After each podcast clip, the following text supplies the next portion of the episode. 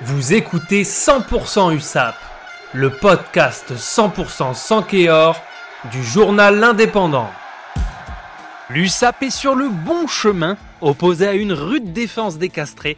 L'USAP s'est sorti des barbelés pour décrocher une deuxième victoire consécutive en top 14.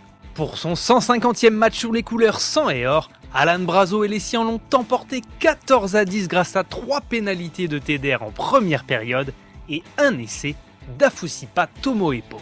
8e à Execo et 13e du championnat au goal average, les Catalans se donnent de l'air en mettant fin à une série qui courait depuis 2013. C'est la première fois depuis 9 ans que les joueurs de Perpignan enchaînent deux victoires consécutives à ce niveau.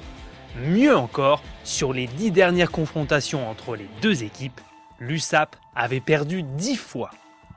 Les hommes de Patrick Arletas ont emporté grâce à une première mi-temps à sens unique où ils ont totalement dominé les joueurs du Castre Olympique avec un 14-0 à la mi-temps pour lequel les nombreux supporters sur place auraient signé d'entrée de jeu.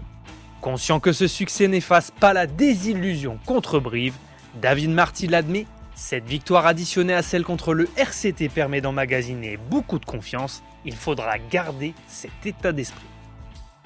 Après 5 journées, l'USAP compte un point de plus que l'an dernier, de quoi booster son capital confiance pour affronter le Stade français samedi 8 octobre prochain à 17h.